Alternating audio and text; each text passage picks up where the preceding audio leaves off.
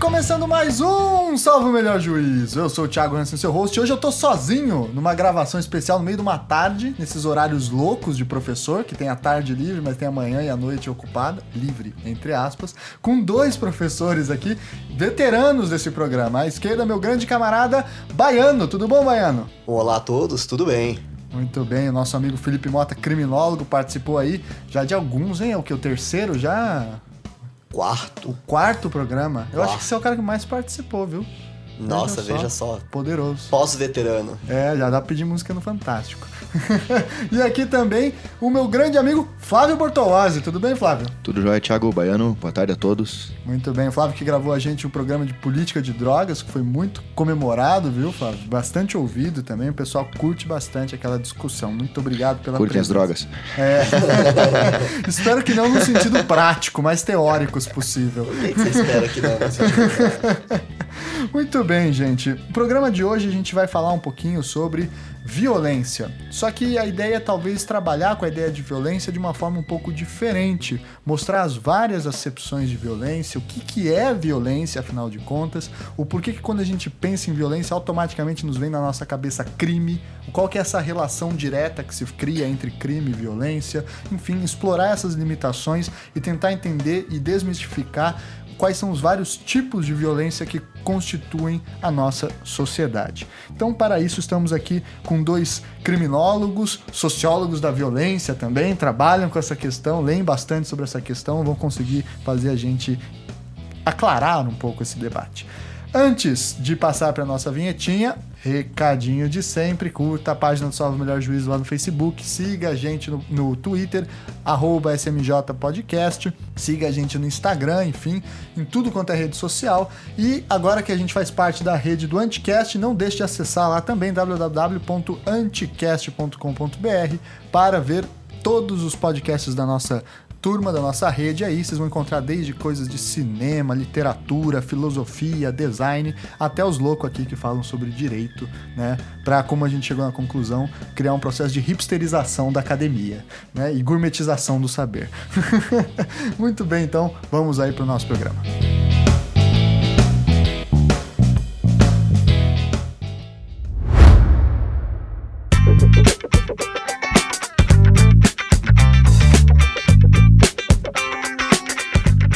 Então, pessoal, é, vamos começar como a gente sempre faz nesses programas mais teóricos, que exigem aí uma, uma, introdução um pouco mais profunda, com uma questão semântica de entender o sentido das palavras, que já não é pouca coisa para se responder. O que é violência? Né? Fácil, muito fácil de se responder. Não, brincadeira. Não, não é nem um pouco fácil de responder. Inclusive, porque quando a gente fala em violência, a gente está lidando muito mais com uma construção social da violência do que com, com atos tão facilmente identificáveis. Porque sempre que a gente começa a falar que algo é uma construção social, muita gente já vira o olho e diz, vixe, lá vem. Mas no caso de, de violência, a gente não tem como escapar desse debate. Porque isso fica cada vez mais claro ao longo do, dos últimos anos que a gente tem diversas lutas sociais que têm ganhado espaços que, sem uh, divulgações tecnológicas jamais teriam, sem facilidade de gravações, vídeos, celulares, uh, divulgação de ideias e coisas em redes sociais, especialmente. Isso jamais ficaria claro para as pessoas. E, e essa demonstração mostra como que a própria construção da violência é, faz parte também de uma luta. Muitas vezes também é ela violenta. Então, quando você tem grupos que estão querendo dizer que uma conduta X ou Y, daí eu utilizo bastante vezes a questão de gênero aí, porque ela é bastante visível, ela é bastante didática hoje em dia. Quando você tinha antigamente que uma cantada na rua poderia ser um ato de elogio para uma pessoa que estava simplesmente recebendo a cantada, nossa, por que, ela está ficando brava, envergonhada ou se sentindo constrangida por causa daquilo? E aí tem todo um processo ali de identificação disso como um ato de violência, de exercício de poder, de subjugação, etc. Até que as pessoas comecem a aceitar isso como um ato de violência e até que depois isso começa a se tornar claro como um ato de violência. Ou seja, o conceito de violência muda historicamente, assim como todos os outros conceitos, todos os outros sentidos, assim. Sem a menor sombra de dúvida. Mas eu pensei assim, por exemplo, talvez o nosso ouvinte possa ter essa dúvida, até eu mesmo tenho. Violência, é, se ela é um construto social, mas ela também não tem uma dinâmica, digamos, natural. Por exemplo, matar alguém não foi sempre violento? Depende. Basta você imaginar que a morte na guerra, muito embora seja violenta, essa violência ela ganha contornos distintos.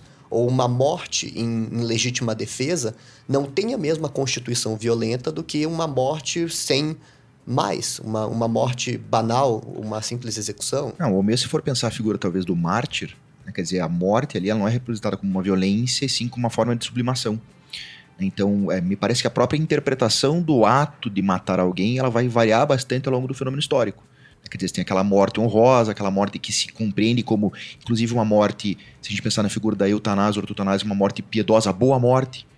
Então, e é um matar alguém, tecnicamente falando, não deixa de ser uma conduta Sim. que acessa a vida do outro. Então, isso que o Baiano falou é bastante importante, né? A gente vai atribuir um significado, vai significar conceitos de violência a depender de contexto histórico, social, religioso, político e assim por diante.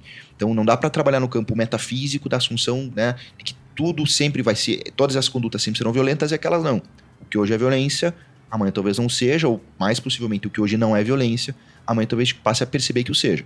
Essa ideia de né, é, atribuir uma certa naturalidade, uma certa identificação da natureza da violência, acho que pode recortar para o campo filosófico, mas a gente precisa decidir exatamente o que significa se por violência. Né? Se a gente Sim. compreender a violência como sendo uma negação de algo, aí me parece que faz parte de toda a essência da dialética da vida que sempre haverá uma violência. Você teria que a morte é uma violência por ser a negação da vida, aí você atribui a ela sempre esse aspecto de violência. Então, por exemplo, um leão que, que mata uma gazela para se alimentar está cometendo um ato violento. Sim, se você compreender dessa forma, sim, mas ao mesmo tempo ali é algo que está vinculado à própria dinâmica, né?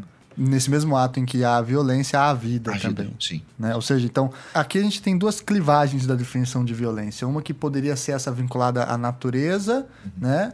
Que ainda que seria a negação, só que essa ela é inócua, porque Sim. no fim das contas, então tudo é violento, absolutamente. Uhum. Respirar o ar é matar as bactérias que estão incluídas no ar, logo é, você está gerando um ato violento. Então essa também não vai nos ajudar a pensar em nada. Sim. Então teria essa outra identificação de violência, que é o que nos faz então pensar que um ato é violento e o outro não é violento. E essa segunda identificação então ela é sempre histórica, né? E qual que é o papel do direito na definição dessa segunda? Porque a gente automaticamente vincula a violência com crime, na é verdade? É muito comum assim, né? Ou melhor, a gente poderia dizer que quase todo crime é violento, né? A gente sabe que tem crimes que não são violentos, mas não existem violências que não sejam crime, às vezes a gente pensa assim, né? Não que isso seja verdade, né? Como é que a gente pensa essa ideia? No caso do direito, é uma coisa muito interessante de se buscar que estando entre pessoas de formação jurídica, mas tentando puxar isso para pessoas que estejam nos escutando, que não tenham essa formação acadêmico-jurídica. Nas primeiras aulas dos cursos de direito de introdução, uma das coisas que as pessoas vão aprender ali nos primeiros passos é que o, o exercício da coação estatal também é uma forma de violência. E vão dizer que tem este Estado, esta figura que não, não, não é concreta, mas gera efeitos concretos, esse Estado, ela detém o monopólio da violência. E aí começam a explicar exatamente o que é essa violência e que essa violência ela também se distingue de outras formas logo não legítimas ou não não autorizadas de violência. Então, o direito e a violência, eles caminham muito lado a lado na sua teoria, porque eles vão, vão explicar como que esta existência violenta, essa existência, se for para utilizar um termo mais específico, coativa, a gente está falando de coação, é, essa existência coativa está ali inerente à própria realização das funções do direito. Então, se você pensa em segurança pública, você precisa de capacidade de utilização de violência via, por exemplo, polícia de segurança, polícia militar, no caso do Brasil. Se você está falando de cumprimento de dívidas, etc., e você está numa execução, num processo, por mais chato que possa parecer, mas você está falando de possibilidade de chegar, inclusive, ao pé na porta, abre, pega bens de uma pessoa para poder vender esses bens para poder sanar a dívida de uma outra pessoa, que também é um uhum. ato de violência, mas daí é autorizado. Então tem uma gama gigantesca de, de temas que você pode articular entre direito e violência. É, o, o, se for puxar para essa discussão do direito, Max Weber, que é um sociólogo que estudou a fundo a questão das relações de dominação, né, de como se legitima a violência, ele vai dizer que justamente o direito é a violência legítima. Ponto final. O que diferencia eu de trancar vocês nesse apartamento e ir embora, for esse cárcere privado, do Estado que pode retirar a minha liberdade caso eu cometa algum crime, me julgando e me condenando, é justamente que o Estado está legitimado para isso. Uma a gente aceita, a outra não. Isso. E aí a discussão do Weber é de onde viria essa legitimidade. Né? E ele vai estabelecer tipos ideais e que isso pode ser construído pelas tradições, pelos costumes, que isso pode ser construído pelo carisma do líder e né, nessas sociedades desencantadas, racionais, essa legitimação seria uma construção racional via sistema normativo, via uma dominação da lei. Então, o direito seria a forma de eu ter o exercício da violência de uma maneira legitimada em sociedade. E tem uma, uma definição de violência que me parece ser interessante também, que uma certa linha da filosofia ocupa, que assim, a gente está vivendo agora um momento em que estão ressaltando vários protestos nas ruas em virtude da mudança de regime e tal, e isso é encarado muitas vezes como protestos violentos e, e eventualmente rolam quebra-quebra, etc. Né? E ali parece que por trás dali há uma definição de violência política bem interessante, que é uma definição de que violência é tudo aquilo que tenta modificar algo. Né, pode ser interpretado como violência. Tudo aquilo que tenta alterar uma estrutura ou alterar uma instituição é compreendido como violência. Enquanto aquilo que tenta manter a estrutura como disse o Flávio, é encarado como contra a violência, né? E aí a gente tem o direito de um lado e, digamos assim, a rebeldia, as forças contra-jurídicas, né? A tentativa de mudança de outro lado. O que nos faz chegar a um ponto que eu acho sempre interessante na teoria do direito, que é o tal do poder constituinte originário, né? Da onde vem a força das leis? Da onde vem a força da nossa Constituição? Ela sempre vem, e esse é o que vários autores falam, de um pacto de violência, no fim das contas. Né? Uma fundação violenta.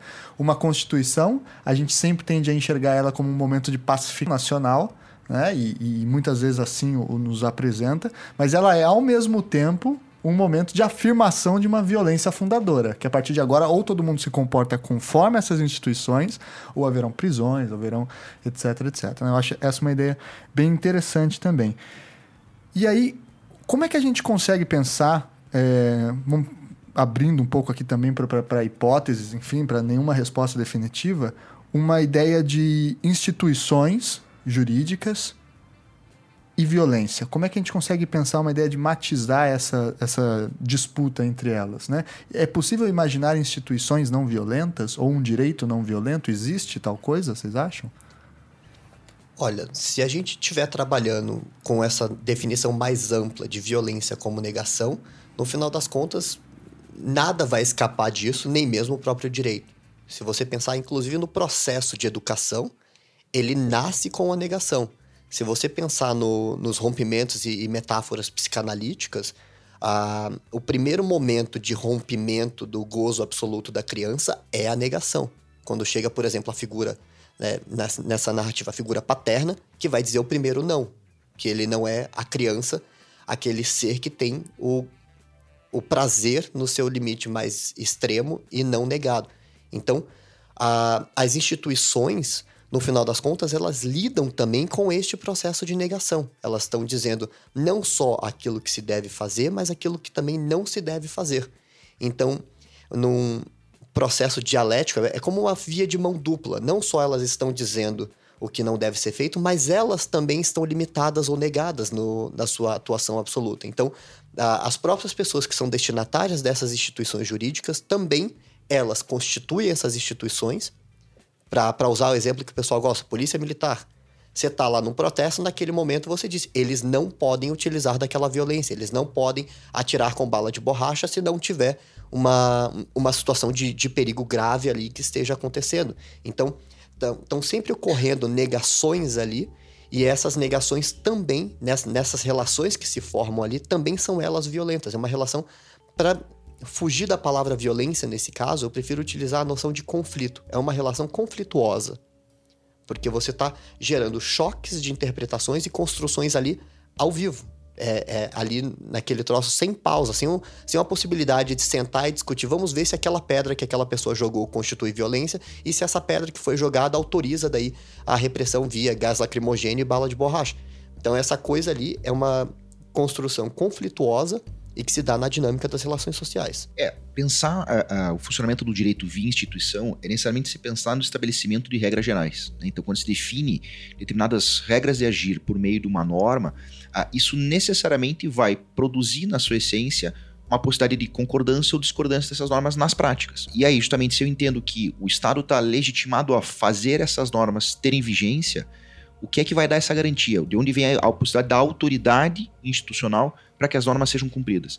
Então, por isso, justamente a ideia de sanção, e aqui não só a sanção do direito penal, né, aquilo que a gente entenderia talvez mais visivelmente como uma violência, mas o próprio processo civil, a aplicação de uma multa né, e a execução patrimonial dessa multa, tem dentro de si, traz na sua, no seu bojo a ideia da possibilidade do uso da sanção, da violência, da coerção. Então, eu acho muito difícil você conseguir desvincular, pelo menos esse modelo mais tradicionalista que a gente tem de pensamento jurídico, da ideia da autoridade em si. Ah, tem um texto de Derrida chamado Força de Lei, em que ele vai falar o seguinte: olha, esqueçam justiça no direito. O direito é força, o direito é autoridade. Né? São coisas que a gente tem que conseguir diferenciar, bastante. As construções do justnaturalismo, dos positivismo, tentavam legitimar o direito no justnaturalismo pela pela alcançar a justiça e no positivismo, mesmo Kelsen, se pegar Hart, teoria sistêmica lumaniana, a partir da própria forma. É o que legitimaria o direito seria a forma. O direito vai não, não há legitimação do direito. O direito é exercício de violência, autoridade, ponto final. Justiça, a gente discute é no plano coisa. ético. A gente discute no plano ético, ético relacional. Entendi. Então aí a gente teria uma separação bastante grande entre direito e moral, consequentemente, entre é, violência justiça Sim. e tantas outras coisas. Que é, a gente pode entrar naquela discussão só rapidamente, que essa é uma discussão tensa para burro, que é aquele famosíssimo texto do Walter Benjamin, né, Crítica da Violência, né, em que ele vai diferenciar dois tipos de violência, uma violência mítica e uma violência divina, que ele fala, né? A violência mítica é a eterna reprodução e repetição das instituições. Ou seja, é aquela violência que só serve para manter as coisas como elas estão. E isso, inclusive, na situação revolucionária, em certo sentido, né? Que é você trocar, por exemplo, um manda-chuva por outro, né? Tirar quem estava sendo oprimido e virar opressor, colocar os outros embaixo, isso também é violência. Então teria que se pensar uma ideia de outra violência, que ele diz que é a tal da violência divina, que é uma violência não sangrenta, que é essa violência em que ninguém mais manda em ninguém. Então seria quase que a aplicação absoluta da justiça. É muito interessante pensar como violência e justiça são termos que se complementam, porque a gente não discute muito isso, né? A gente pensa elas como opostos e como nem conectados, acho que mais do que opostos, né? Quando a gente pensa em justiça, não nos vem na cabeça automaticamente a ideia de violência como uma contraposição. E aí entra num ponto que eu acho interessante, que é a pena de morte. A pena de morte, ela é uma manifestação dessa violência legítima autorizada, né? Mas como que se fundamenta ela dentro dessa ideia? Como é que a gente tira a justiça de um ato violento nesse sentido, né? O que, que vocês acham de, dessa relação entre violência e justiça na pena de morte especificamente? Quando a gente está falando dessa discussão da pena de morte, ela também é uma discussão infinita, ela nunca acaba, porque você puxa para dentro desse elemento de, como você mesmo estava falando, você puxa para dentro deste elemento de violência uma dimensão ética. E quando você mistura essas duas discussões, aí você dá pano para manga para ir para vários lados. O, os Estados Unidos, por exemplo, que é o grande exemplo contemporâneo de um país reputado pela, pela comunidade internacional como um país democrático e que tem a pena de morte, ou seja, que, que fica parecendo isso contraditório. Tem autores, por exemplo, tem um, um criminólogo chamado David Garland, ele escreve um livro que, infelizmente, não, não tem tradução, até onde eu saiba, se chama é, Instituição Peculiar, a, a tradução literal do, do, do texto dele, que é exatamente lidando com essa contradição da pena de morte, que é a negação absoluta da vida de uma outra pessoa, que do ponto de vista da, da punição moderna, da punição capitalista, isso não faz sentido, que é a destruição de uma mão de obra, a destruição da capacidade produtiva do ser humano, e sem mais não, não, não gera nenhuma espécie de ganho do ponto de vista utilitarista, por exemplo, isso não traz nenhuma espécie de ganho para para a dimensão pública, desse ponto de vista, ela, ela é irracional desde a perspectiva moderna, isso apareceria como irracional, num contexto dito racional. Então, este choque entre a, o racional e o irracional, entre a, a violência da pena de morte e a questão ética do outro lado, é uma discussão que você provavelmente neste plano não consegue resolver. Você precisa ir para outros espaços, outras esferas, uma outra racionalidade para conseguir justificar isso. É, discutir pena de morte é, é, sempre muito complicado, né? Como o Baiano disse, você vai transcender necessariamente uma discussão puramente jurídica, vai entrar no campo ético. É interessante perceber que, tecnicamente, quando se aplica a pena de morte, no caso dos Estados Unidos, há uma legitimidade do Estado nessa prática. A gente questiona se ela é ética ou não, se faz sentido ou não. E aí me parece, foi dito interessante, né? Utilitaristamente ou racionalmente ela não faz sentido. Depende do que você entende que é a função da pena.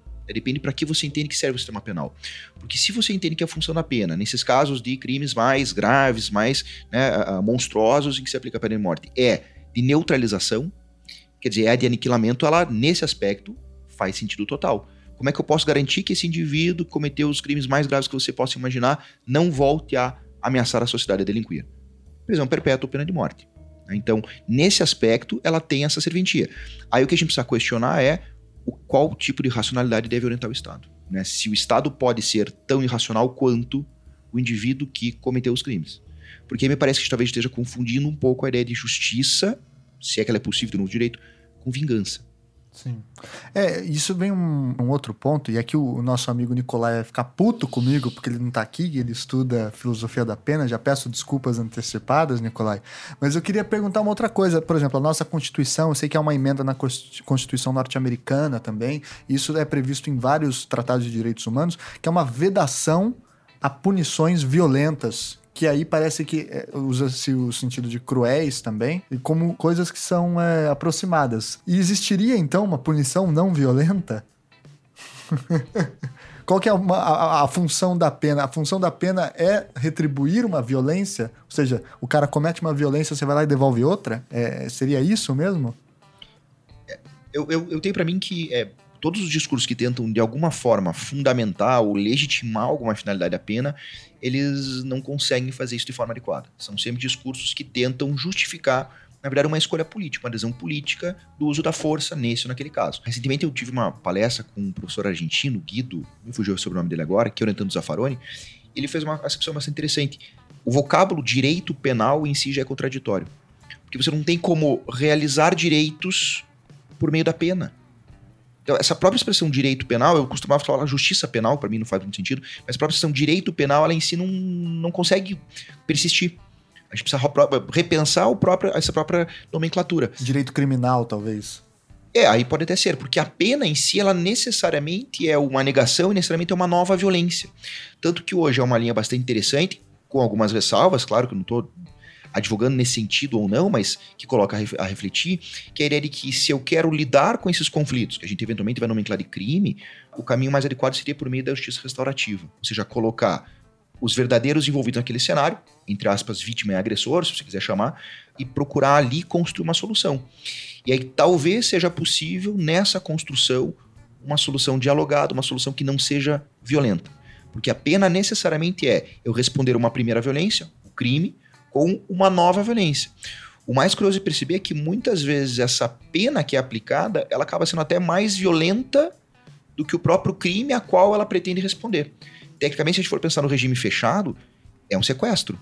Que eu tenho ali um sequestro como resposta à conduta inicial. Legitimado. Legitimado. Mas, assim, independentemente de ser é a favor ou contra, a questão é, materialmente, empiricamente falando, é um sequestro. É um sequestro. Você prender uma pessoa. Exatamente. Então eu vou para o indivíduo que cometeu um crime que eventualmente é muito menos grave que o sequestro, um crime de natureza meramente patrimonial, por exemplo, eu vou dar como resposta um sequestro dele por determinado tempo nos cárceres brasileiros. Quer dizer, que é, não é, é só é que, o sequestro, né? Se é que seria possível a gente criar essa escala de qual crime é pior que qual, né? Porque aí, senão, a gente poderia chegar à conclusão, Sim. por exemplo, de que um estupro, um assassinato, etc., teria só um sequestro como punição e aí se legitimaria uma pena de morte, por exemplo. Teria sim. que devolver a morte também, né? Sim, sim.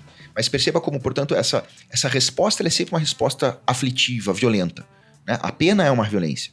Então, me parece que você tentar resolver violência aplicando mais violência é um caminho bastante questionável. Quer dizer, imaginar que a violência é o que vai conter a própria violência, a violência estatal legitimada é o que vai conter a violência né, do fenômeno criminal, que é algo absurdamente complexo, é talvez você simplificar em demasia a questão criminal. E no final das contas a gente acaba caindo no, no dilema de muitas demandas aí de lei e ordem, muitas demandas de recrudescimento, elas acabam entrando numa espécie de espiral ética da qual eles não conseguem sair. E explico por quê. Quando você trabalha com essa noção de violência ou a própria noção de crime, etc., numa divisão entre nós e eles, por exemplo, nós, os normais, eles, os anormais, nós, os não violentos, os cidadãos de bem, eles, os cidadãos violentos, nós, o, as pessoas também de bem, eles, os criminosos, os bandidos. Sempre que você faz esse tipo de racha e você cria esse tipo de coisa, você está dando o primeiro passo para desumanizar um determinado grupo. E quando você desumaniza um grupo, você consegue também aplicar sistemas éticos distintos para os dois grupos. Do tipo, para mim, a falsificação de uma carteirinha de estudante, ah, é menos, é uma, é uma conduta normal, é uma conduta bobinha. Para aquela outra pessoa, uma determinada conduta definida como crime deve receber todos os rigores da lei. Basicamente, aos amigos tudo, aos inimigos a lei. Então, quando você chega nesse tipo de espiral ética, que eu digo que daí você não resolve, é você, por exemplo, chegar em discursos de ódio que você aplica para o outro uma espécie de condutas que ele, em tese, é violento, desvaloriza a vida, etc, etc, etc. E aí você diz que a consequência disso deve ser o linchamento, deve ser a morte, deve ser a punição infinita e, e completamente desproporcional. Só que daí você mesmo também está cometendo uma determinada conduta que desvaloriza a vida, que não associa a valores éticos, etc., que você mesmo disse defender. Então, se você fosse levar à risca esse tipo de filosofia, você também deveria ser alvo daquela opinião que você está sustentando.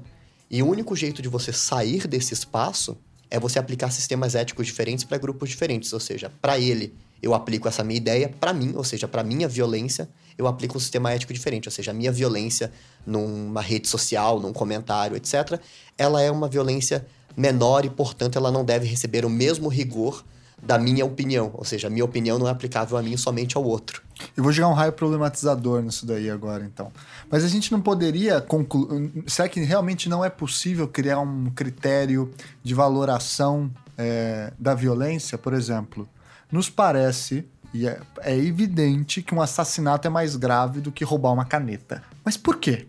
E é isso eu pergunto para vocês. Por que a gente consegue com tanta facilidade encontrar mais violência num assassinato do que num furto de uma caneta? Se é que há violência num furto de uma caneta. Quando você está lidando com esse tipo de, de situação, é muito fácil, especialmente nas violências que são visíveis, daí depois a gente vai entrar em tipos de violência, etc.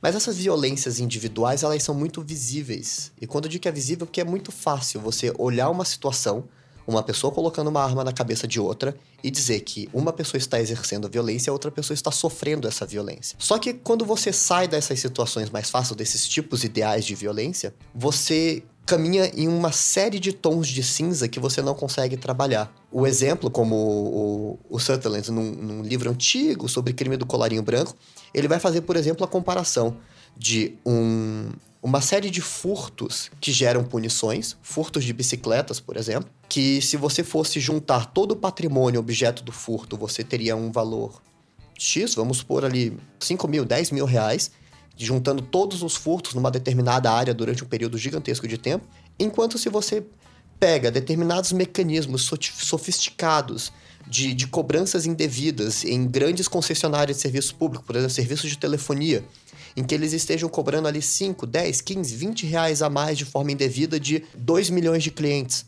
ao longo de um período bem curto, eles vão estar gerando um dano patrimonial muito mais elevado do que aqueles furtos que são facilmente identificáveis como violência. Então daí você começa a transitar em zonas de penumbra ou zonas cinzentas que é a gente não consegue identificar como violência, muito embora ela seja socialmente muito mais lesiva do que aquelas condutas individuais. É, é que quando assim, né, o meu exemplo é, é, é, bobo porque ele é muito explícito, né? Mas, por exemplo, o que, que é mais violento? Por exemplo, roubar dinheiro do SUS ou falsificar um remédio. Aí começa, né? Entrar realmente nisso que o Baiano falou, que é de uma zona de penumbra, que. Porque a prática, os, os problemas cotidianos, eles nunca são assassinato ou roubo de caneta, né? Eles sempre são coisas muito mais tensas e muito mais complicadas. Não, e eu acho que até no exemplo que você deu, né, entre o assassinato e o roubo de caneta, você está trabalhando com dois tipos, talvez, de violências distintas, ou pelo menos destinatários a elementos distintos. Uma violência contra a pessoa e a outra é uma violência, pensar dessa forma patrimonial, né, que é a violação do bem jurídico patrimonial. Mas mesmo a gente pensar nessa distinção, a gente pode perceber que fica às vezes difícil de identificar. Por exemplo, o que é mais violento? O indivíduo que desvia milhões da merenda escolar ou o pai que bate no filho com o intuito de educá-lo, não aquele espancamento, mas o tapinha né, como forma corretiva. Me parece talvez haja uma percepção social de que o desvio de merenda gera um impacto social muito maior, ainda que seja uma violência patrimonial. Então acho que se a gente sair desses uhum. extremos, né, que são bastante didáticos por ser tipos ideais, e entrar um pouco mais no plano da realidade, percebe que efetivamente fica bem mais complicado definir isso. E aí, por isso, talvez discutir os tipos de violência em si, como a gente pode interpretar diferentes formas de violência, seja um norte interessante. Vamos a eles, então. O Flávio falava assim pra gente que talvez pensar um direito não violento, né, ou uma resolução de conflitos institucional que não adquira característica da violência, ainda que autorizada e legítima, poderia ser encontrada na justiça restaurativa, que é uma tentativa de, de alguma maneira, através do diálogo, é, recompor as partes e, enfim, um perdoar o outro. Seria mais ou menos assim, né? Mas aí eu queria, de novo, raio problematizador nesse negócio aí, né? A linguagem não carrega uma categoria de violência também? A linguagem não é violenta, quando você, por exemplo, convence uma pessoa, a gente pode entender isso como a aceitação de um argumento, enfim, como um debate livre. Mas quando a outra pessoa não sabe o que você sabe, quando a outra pessoa não é munida do mesmo histórico de estudo que você tem, né? É, quando, enfim, você tem uma série de elementos e técnicas que o outro não tem para se defender e você então faz uma afirmação ou uma argumentação que a pessoa simplesmente não tem como sair, não seria isso também uma manifestação da violência? Se você trabalha com linguagem e violência, isso também é uma discussão infinita. Daria provavelmente. Você tá muito pós-moderninho aí, viu, Baiana? tudo infinito, tudo difícil. Resolva os problemas para mim. Cara, eu não quero mais problematização, não. Olha, depois de quatro programas, se você já não soubesse no que você tava se enfiando quando tava me chamando pra cá. o negócio é complexidade mesmo. Porque a linguagem ela, no final das contas, envolve, inclusive, como a gente começou falando, como que a violência ela é construída socialmente, ela também é construída linguisticamente. Ou seja, a construção deste signo violência também pressupõe a construção do significado deste signo. E ele também é conflituoso. O exemplo que eu dei, por exemplo, da mulher recebendo a cantada na rua, isso sendo construído como um ato de violência, também envolveu muito conflito social, muitas lutas para poder incluir ali dentro deste conceito de violência também um ato de que pode parecer singelo, um ato que pode parecer brando, mas que historicamente carrega não só naquele ato, mas carrega um, um histórico, porque violência vem com história. Uhum. Então ela, é, todos esses significados, todos esses elementos, eles carregam também uma carga histórica. Então quando você chama uma pessoa negra de macaco, e você chama uma pessoa branca de macaco. Há uma diferença evidente do peso das palavras, né? Se, se, porque se você está lidando com isso solto no, no tempo e no espaço, você vai dizer a mesma coisa, porque branco e negro são iguais para todos os fins, a palavra é a mesma, está sendo aplicada pelos dois, beleza?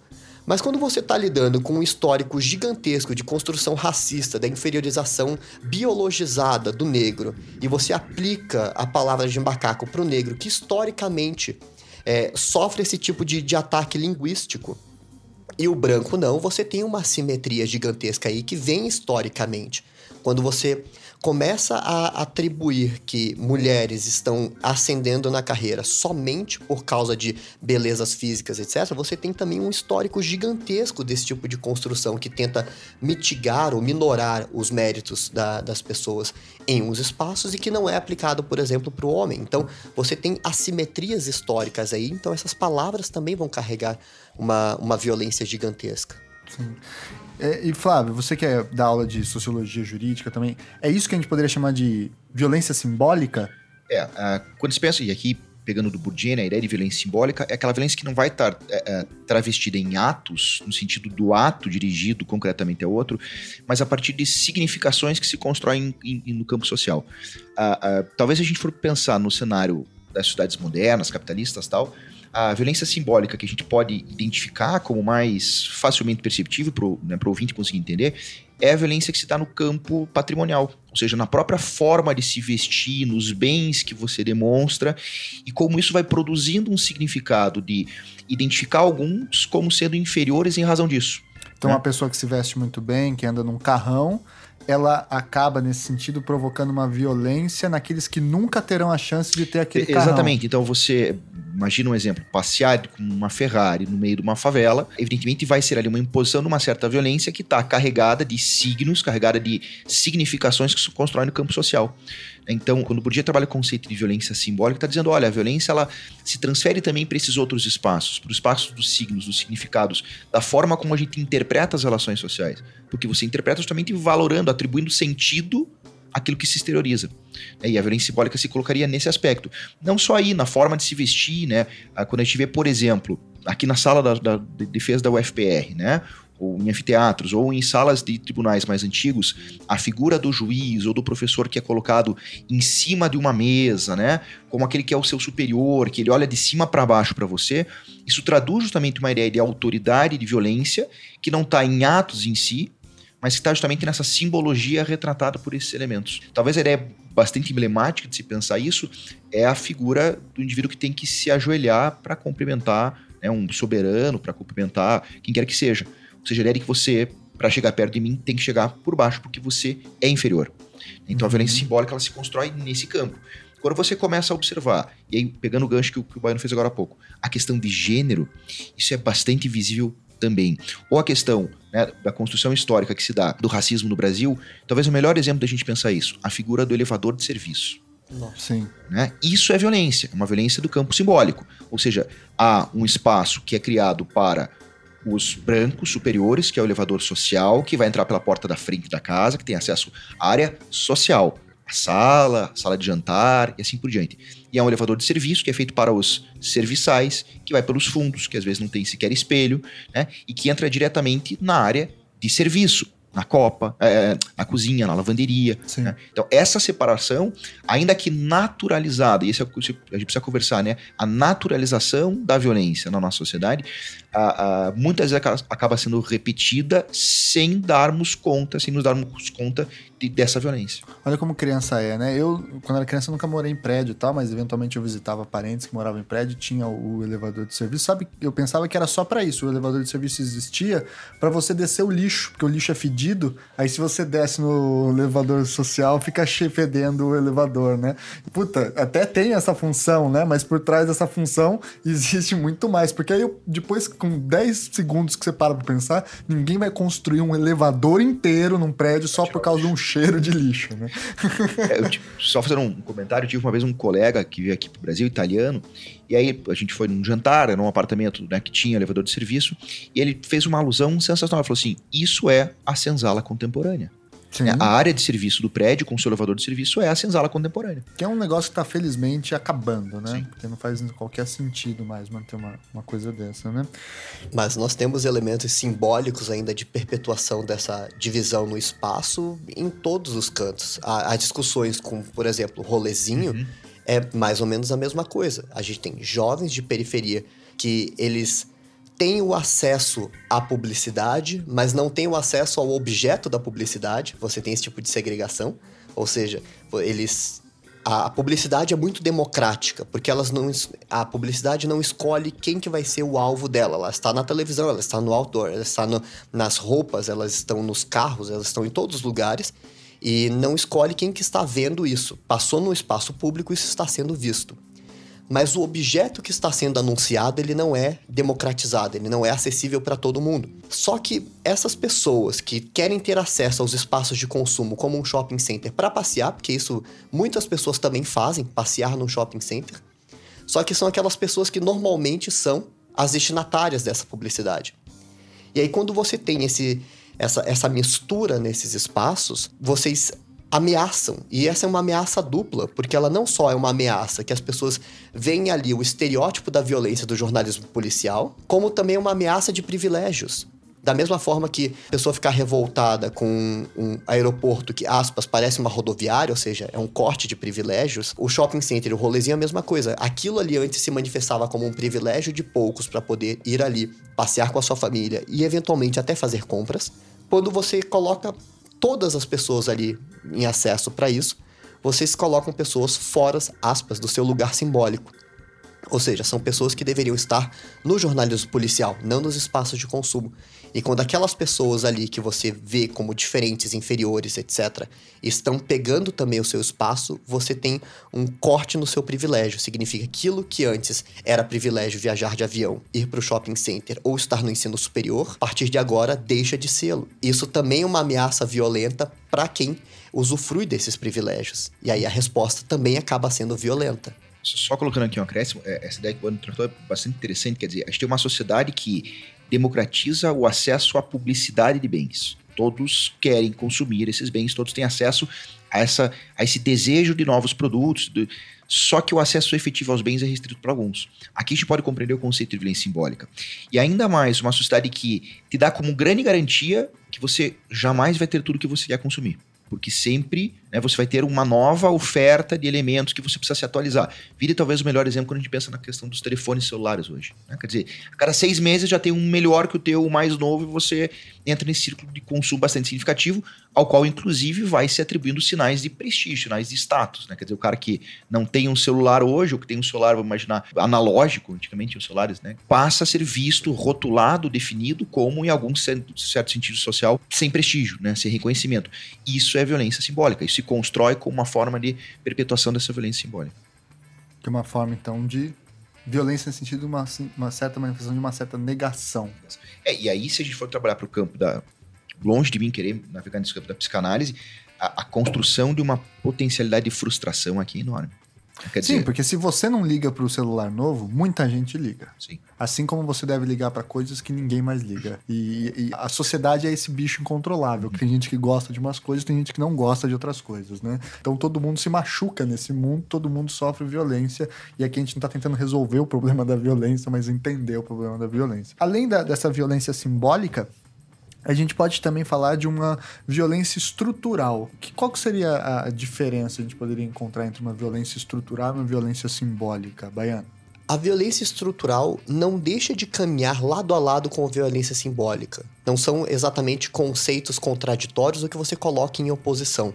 Complementares, talvez. Assim. Isso. Porque quando você fala em, em violência estrutural, você também está falando em símbolos, está falando em códigos que permeiam toda a construção das relações sociais. Exemplo, porque quando você está lidando com esse campo estrutural, você está lidando com um campo de abstração muito grande. Muitas pessoas têm dificuldade de perceber isso, mas mantendo ainda essa questão econômica, questão de gênero, questão de raça, todos esses elementos, a gente lida com isso, a gente aprende a lidar muito intuitivamente, a gente não percebe que a gente faz isso. A gente identifica símbolos de status tão automaticamente que a gente não percebe que a gente está vendo um símbolo que não tem nada escrito e a gente aplica isso como sendo de uma marca e essa marca ela tem um determinado preço que a gente identifica que a pessoa tenha determinado acesso a um salário melhor para poder ter acesso àquilo. Então você vai fazendo aquilo, essas associações tão automaticamente, mas elas é, mesmo que você não seja falando com aquela pessoa, você está em relação com ela. Ou seja, todas as vezes que você está mexendo com esses símbolos, com essas estruturas, você está lidando com relações sociais.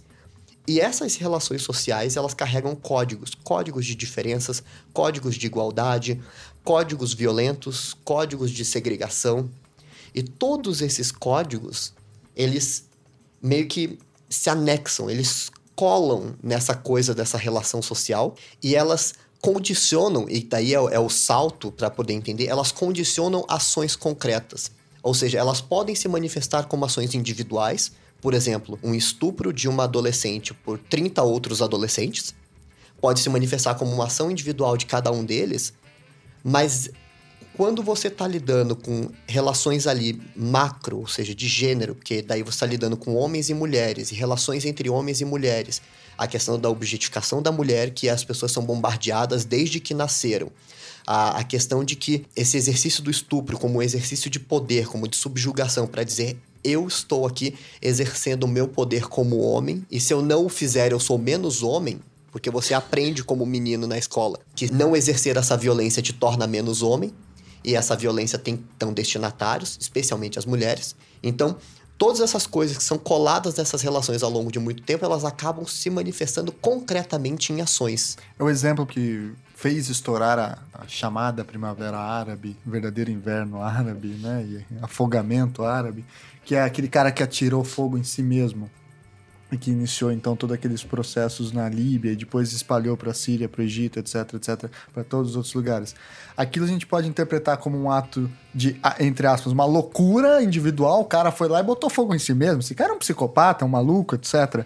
Mas também como uma manifestação do peso que estava sobre as costas do cara de viver em, sob uma ditadura, etc. Tinha um caso lá, eu não lembro exatamente quais eram as minúcias, não vou entrar aqui, mas tinha relação com o governo, com a situação do, do, do governo, que aí ele vai e bota fogo em si mesmo. Então isso seria um exemplo também de violência estrutural nesse sentido. Sem dúvida.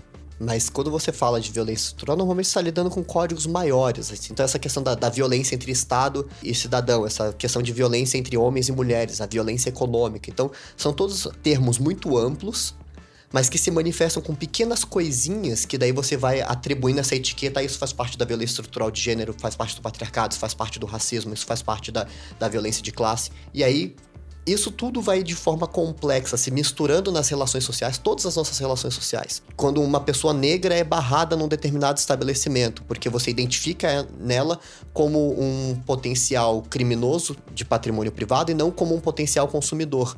Mas nada estava dito, ninguém pediu o passado dessa pessoa, mas você já atribuiu ali imediatamente a partir de todos esses códigos, esses símbolos, e isso se converteu numa ação concreta, por exemplo, uma ação de negação de acesso a um espaço que, se ela não tivesse, por exemplo, aquela cor ou aquele gênero, ela não sofreria esse tipo de, de violação.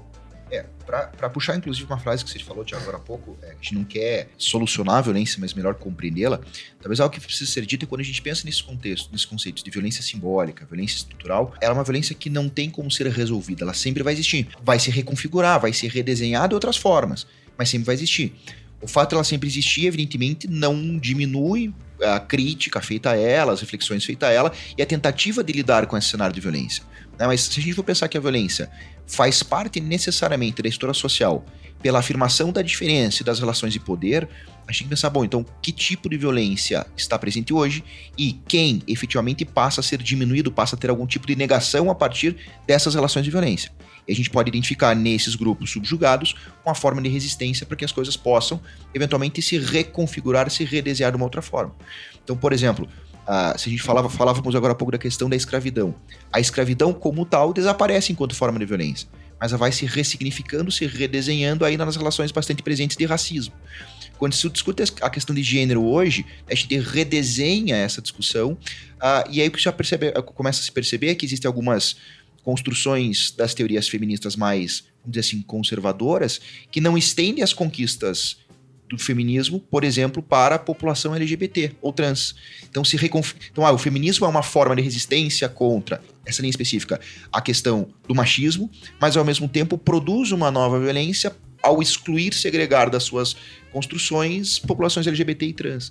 Então, a, a, violência sempre vai existir. O que a gente precisa tentar identificar é em que situações os problemas que ela traz precisam necessariamente ser repensados. Entendi.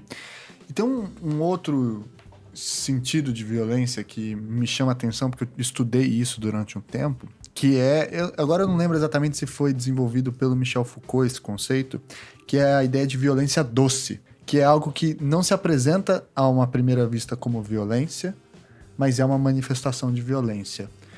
E aí, o caso que me sempre vem à cabeça é a questão dos povos indígenas brasileiros, sobretudo sob a batuta do, da política indigenista do Marechal Rondon, né, que fundou ali o Serviço de Proteção aos Índios no início do século XX. Esse serviço ele tinha o objetivo de ir em direção ao oeste brasileiro, as regiões onde os povos indígenas então estariam não contactados, e fazer uma, um, um contato positivo, um contato bondoso, tanto que o famoso é, lema do SPI era morrer se preciso for, matar nunca.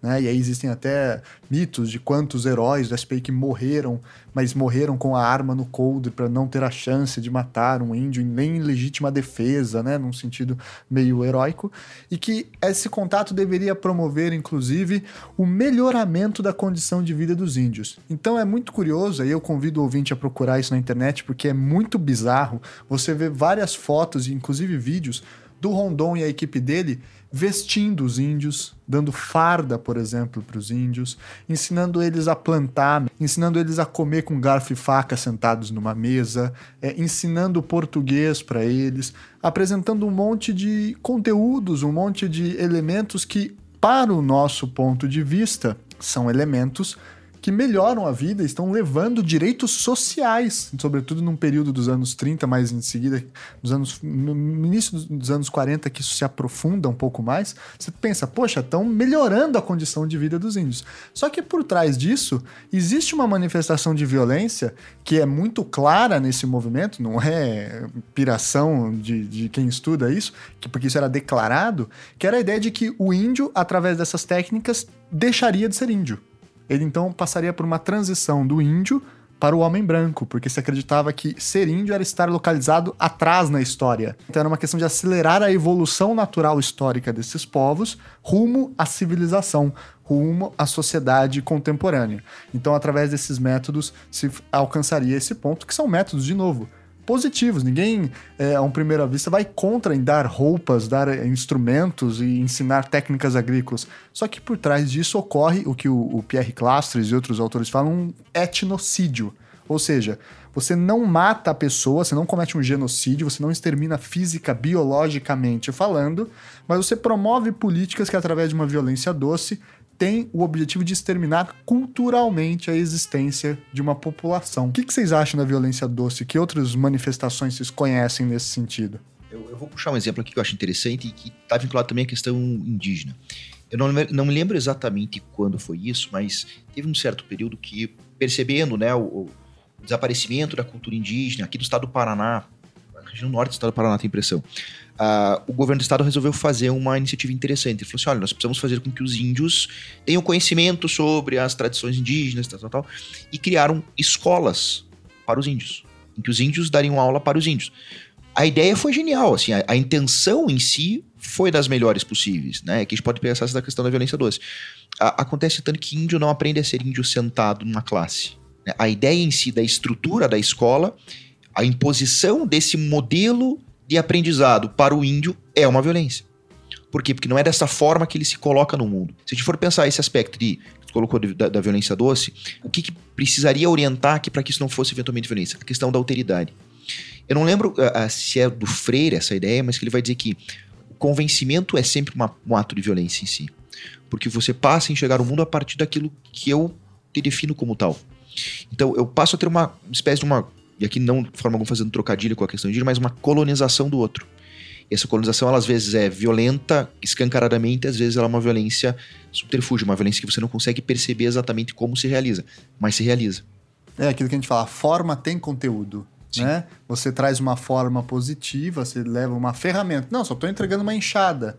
Só que atrás dessa forma existe todo um, um, jeito de se viver, um jeito de se pensar, e isso pode gerar, inclusive, ó, a partir de agora, não trabalho mais sem ser com a enxada, Sim. etc. Que é realmente um instrumento melhor para fazer aquelas coisas, só que acaba desconectando né, a, uma existência de outra, né? E aí cria os hibridismos, que também não é algo ruim, mas isso pode ocasionar, enfim, como, como se fala, né? O hibridismo é sempre para um lado, né? Sempre bem visto quando é para um lado. Se é o índio para virar branco, ótimo, mas branco virar índio, não. Aí é vagabundo, o cara não quer trabalhar. Aí começa essas histórias, mas esse cara não é índio porque ele usa a camiseta do Flamengo, ele, né? Ou seja, aí não pode, mas o lado contrário pode. Se o índio resolver sair da tribo, entrar, pegar uma CLT, começar a trabalhar, esse é bem-vindo, né? Curioso essa questão. Isso, no final das contas, se for para utilizar algumas outras categorias, seria a continuação da história da modernidade.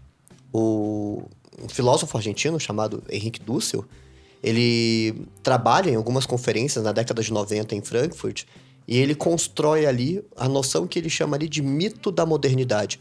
Esse mito da modernidade é basicamente dizer o seguinte: quando tem o primeiro choque entre os europeus e os primeiros grupos externos à Europa nos processos de colonização, tem também um choque simbólico em que o europeu começa a construir o outro de alguma outra forma como ele percebe. Tanto que a própria palavra índio é referência às Índias e não tem nada a ver com o continente americano. Então, faz parte deste processo. É um de... monumento à ignorância dos brancos, né? Exatamente, mas que faz parte deste processo de construção do outro como o não europeu E aí depois, obviamente, uma série de outros elementos vão sendo anexados. Exemplo, você começa a discutir sobre a possibilidade de apropriação daquelas terras e do ponto de vista jurídico. Ou seja, a noção de guerra justa com Francisco de Vitória.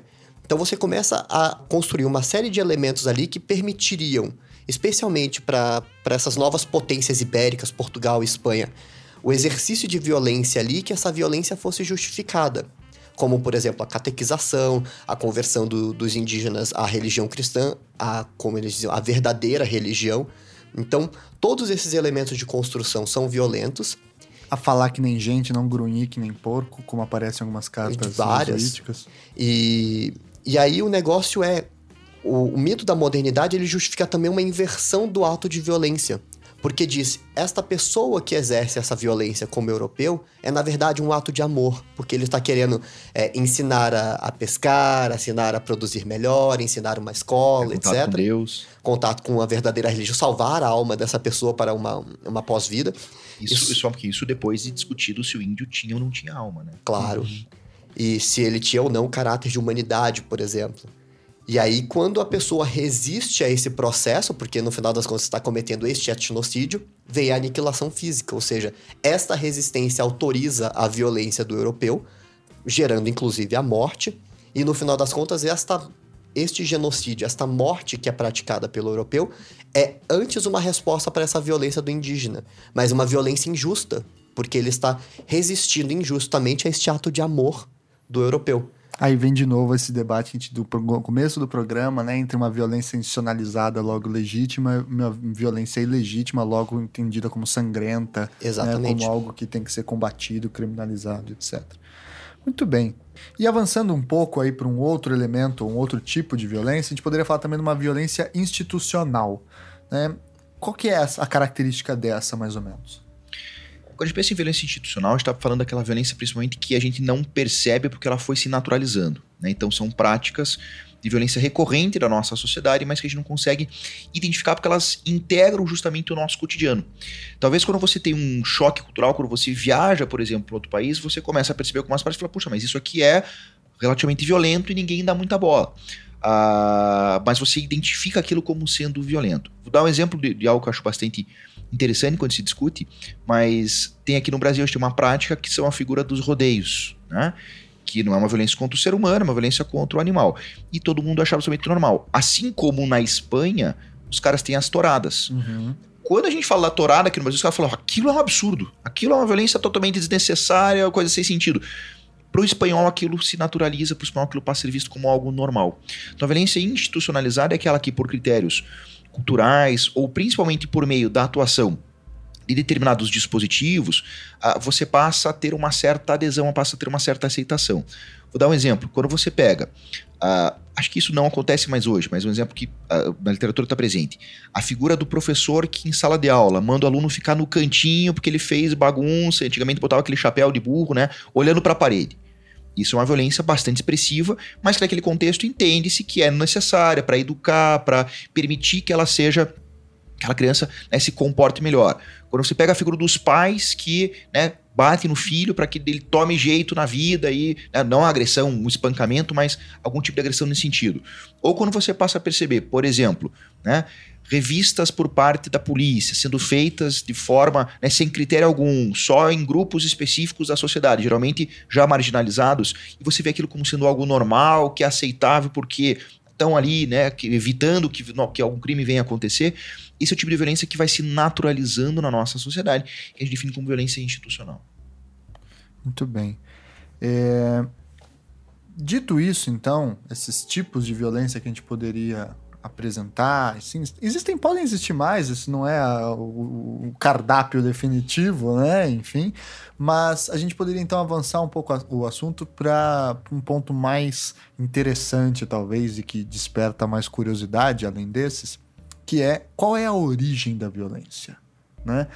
Existem várias teorias, várias explicações Algumas falam, não, teu, o problema da violência é a desigualdade social. Outros falam, não, violento é o cara que é mal mesmo. Outro, não, é, é enfim, é, tá na alma do cara ou não tá no corpo do cara. Existem várias explicações possíveis para falar o que faz uma pessoa ser violenta. independentemente do sentido de violência que a gente está falando aqui, né? Digamos a violência no seu sentido mais senso comum, do assassinato, digamos assim, né? Quais são essas teorias, por exemplo? Vamos começar com uma da ideia de maldade, né? Que a violência, o que gera violência é a maldade no sentido moral, né? Você teria explicações, por exemplo, no período medieval, de que a violência era uma manifestação do pecado, era uma manifestação, da, às vezes, da possessão demoníaca, né? A violência podia assumir várias dessas formas. Como que a, a criminologia e a sociologia do crime trabalha com a ideia de maldade, digamos assim? Qual que é a relação de maldade com violência? Quando você está falando em criminologia e esse tipo de questionamento, você já está direcionando a pergunta para o próprio dilema do positivismo criminológico. Porque quando você fala na origem da violência, como se a violência já estivesse ali, ou seja, anterior a todas essas discussões que a gente fez sobre construção da violência, sobre a formação da violência de uma forma mais complexa, você está dizendo, ah, este troço, a conduta humana, por exemplo, já é violenta em si, e só depois vem a interpretação sobre essa violência, como se essa violência já estivesse.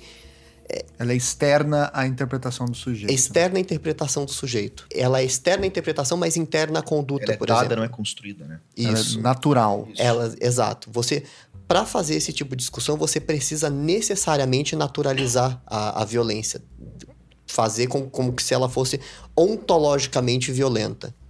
Então, daí quando você começa a se perguntar se seriam as condições sociais, se, seriam a, se seria a pobreza, se seria o hormônio, a formação do corpo, etc., necessariamente está dizendo a violência já está ali, só que existem alguns fatores que empurram essa pessoa para este elemento que é violento, mas que eu só estou de fora narrando, como se eu tivesse no não com uma relação com esse objeto violência, não como se eu estivesse construindo a violência nisso.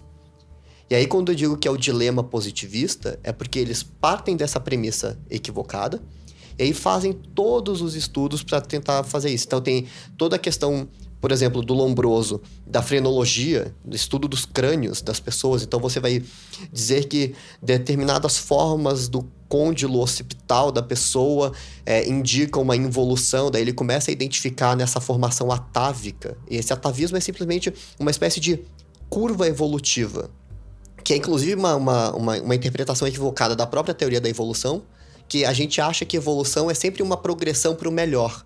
O que não é o que. Uma que... adição de qualidade. Né? Sempre uma, uma melhoria qualitativa, o que não é verdade. A evolução é simplesmente uma determinada transformação que acontece. Não, não tem um julgamento moral se é bom ou ruim. Mas nessa ideia de que está sempre indo para o melhor, essa ideia equivocada, existiam algumas curvas evolutivas que você faria uma espécie de retorno e voltaria, ou seja, regrediria evolutivamente, e que essa curva, essa, esse retorno a gente chamaria de atavismo, e seria esse atavismo que seria o elemento, segundo o Lombroso, que impulsionaria a pessoa para esses, esses comportamentos criminosos, violentos, etc. Só que tem muitas outras teorias, vou deixar o Flávio falar aí, senão eu monopolizo aqui. É, a, a criminologia tem uma linha de pensamento que é, é, o pensamento etiológico, é tentar localizar a origem do crime em si, ou se a gente for pegar aqui o recorde da violência, a origem da violência em si. E, e durante certo tempo, isso principalmente questão do século XIX, início do século XX, tentava se localizar justamente a origem do crime no próprio indivíduo. Então, eu teria como mapear, a partir né, de uma análise biofisiológica, quais seriam os elementos que demonstrariam que aquele indivíduo é mais violento ou menos violento que o outro. Uh, no século XIX, a gente está discutindo uma questão ainda anatômico-fisiológica, que Pérez Lombroso tinha feito né, algumas dissecações de cadáveres, a tal da fosseta occipital medial, lá, que identifica um criminoso Vilela, salvo engano o nome, uh, que era um cara bastante violento, e eu tento estabelecer essa relação sempre de determinismo. É uma relação de causa e efeito. Olha, se tem essa característica, tal qual tal, se torna um sujeito violento. Uh, esses discursos, né, lombrosianos, ou pelo menos fundados nesse aspecto, já estão bastante superados. Ah, que, é, mas vamos falar deles que eles são é, bem curiosos. Não, mas veja, é, né, a discussão do estudo do formato da caixa craniana, né? Porque, das orelhas, tinha isso, também estudo do tamanho da orelha e tal. A separação dos dentes frontais, a, a densidade da, da, ossatura, a figura do tatuado, né? O indivíduo que tem tatuagem que tem uma menor propensão a sentir dor, por isso pretensamente mais pro, é, é, é vinculado a crimes violentos. O cara que também tem eu seria criminoso nesse sentido, né? Que faz onicofagia, né? Que come unha, Sim. rói unha, que nem eu, eu roo muita unha, eu tinha que parar com isso. É, era um motivo também de demonstração de, de- de problemas psicológicos que Sim. poderiam ocasionar violência. É, e, e aqui é uma questão curiosa, pra gente que é criminólogo baiano, é porque é uma certa vergonha, né? Quer dizer, o início da criminologia, a chamada criminologia científica, é essa daí. Quer dizer, isso era ciência à época, né? Então, ele tenta fundar a ideia que eu acho bem curiosa do criminoso nato, que é o Isso. cara que seria criminoso antes de cometer o crime. E eu acho isso muito louco porque é tipo Minority Report no século XIX, né? É, tentar ver assim, ó, aquele cara, devido ao tamanho da orelha dele, o tamanho do nariz, o tamanho da cabeça, comer roe unha, tem tatuagem, aquele cara, assim, só é, se ele esperar 10 minutos ele comete um estupro. Então já aprende já pra não ter a chance de, disso acontecer, né? O que eu acho muito louco. É, pa- parece um discurso muito louco. Você fala, ah, os caras estavam viajando quando imaginaram isso, mas a gente vê esse tipo de discurso correntemente. Né? Seja agora a partir de determinações biogenéticas, do DNA e do gene da violência, como alguns pretendem estudar, seja a partir de uma construção de estatística. Até esses dias eu. Depois até posso passar o link, procurar lá, um professor de criminologia nos Estados Unidos, que a partir do mapeamento de dados da vida das pessoas, ele teria condições, afirma ele, de antecipar os indivíduos que vão ou não cometer crimes na sua vida. Quer dizer, todo o discurso nesse sentido, seja pelo campo né, estatístico, seja pelo campo da análise fisiológica, seja pelo campo da própria psicologia, psiquiatria, psicanálise, ele é um discurso bastante delicado, porque ele vai legitimar uma prática intervencionista em cima de uma previsão Do futuro. futurológica. É, Seria incrível se fosse verdade. O problema é que a história demonstra que isso não funciona. Né? é porque o crime, Por exemplo, verdade... o, tem uma discussão do início do século XX, duas que eu acho curiosas. é, eu não lembro se já falei disso aqui, mas uma é o, o, o piá, o moleque, a pessoa, o adolescente que era viciado em se masturbar, era um cara que tinha tendências a ser criminoso, né? E uma outra que é muito curiosa, que era a mãe que dava de mamar ela tinha também tendências a desenvolver psicopatias. Então era muito comum as mulheres eh, que tinham posses, etc., contratar amas de leite, porque a amamentação poderia originar eh, loucuras e coisa do tipo. E notem bem, a gente está falando não de, eh, enfim, uma notinha de rodapé. Isso eram teses e teses de doutorado do fim do século XIX, início do século XX, que falavam disso. Era ciência com C maiúsculo, né? Essa discussão. É, essa figura do onanista, né, que é o menino masturbador, tal, para quem tiver curiosidade, tem um livro do Foucault chamado Os Anormais, que são coletâneas de aula dele, né, salvo engano de 75, 74, que ele faz somente a explicação como criou-se um discurso científico, um saber, portanto, que necessariamente se vinculava a práticas de poder, porque inclusive, né, colocava-se a poluição noturna como sendo um, um exemplo desse problema, então que tinha que colocar instrumentos mecânicos na, na genitália masculina para conter aquilo, e a ideia de pureza como uma forma de controle dessa doença. Então se construía a ideia de que essa anormalidade, a gente sabe muito bem hoje que não faz o menor sentido, mas essa anormalidade seria né, um presságio de que aquele seria possivelmente um criminoso, uma pessoa violenta, etc. A gente tem que tomar cuidado, que assim, é, possivelmente você conhece pessoas que talvez tenham, né, não vou usar a expressão que tendência, mas que você percebe que talvez no seu cotidiano extravasem né, de formas mais exteriorizadas algumas condutas. Mas o que eu sempre falo, né, quando se discute criminologia, é o seguinte: o fato de determinada pessoa ser compreendida como mais violenta não necessariamente significa ser algo ruim. né? Quer dizer, eu penso na figura de um jogador de futebol americano. Dizer, até que ponto é indesejável que ele seja um indivíduo que tenha essa, pretensão, essa propensão, digamos assim, né, a se exacerbar mais? Naquele contexto, isso é plenamente viável. Ah, mas se o indivíduo já deu indícios de que ele é violento, que ele pode cometer um ato violento, então nós temos que colocar uma intervenção punitiva. Então, beleza, vamos fazer o seguinte: vamos pedir para que se prenda preventivamente todos aqueles que, no trânsito, alguma vez já xingaram o motorista do lado, ou já levantaram o dedo, ou já buzinaram de forma expressiva. Rapaz, tô na cadeia, então. Não, acabou o problema de trânsito, porque não tem mais ninguém circulando nas ruas. Aliás, a comunidade de Orkut que eu mais gostava era uma que tinha uma velhinha numa direção mostrando o dedo do meio e a chamava Dirigindo e Ofendendo. Essa daí sempre foi a minha comunidade, assim. Então, é esse tipo de, de prognóstico sobre o futuro, né, para tentar fundamentar uma defensividade social contra a figura do criminoso, ele invariavelmente nos leva a absurdos. né? É, e questão do trânsito é uma delas, que o, a gente não identifica a, a nossa violência como sendo anormal, mas no final das contas o, o, o comportamento das pessoas no trânsito funcionam, especialmente no Brasil, como um belo de um termômetro moral, que essas brigas de trânsito, e, e manifestações do trânsito são extremamente violentas. O, o, nosso trânsito ele é tão violento que ele mata muito, morre muita gente nessa história. Então, digamos, não tem como dizer que não é violento. E, e isso está ligado com uma série de fatores, dentre eles, como o, o Leandro Carnal faz uma interpretação a partir do, do Sérgio Buarque de Holanda, no Raízes do Brasil, que o, essa ideia de que o povo brasileiro é um povo cordial, interpretado como se o povo brasileiro fosse um povo amável, etc., é um equívoco da interpretação da cordialidade, que essa interpretação da cordialidade é muito mais esse, essa construção social emotiva, essa questão da, do uso da emoção para quase tudo.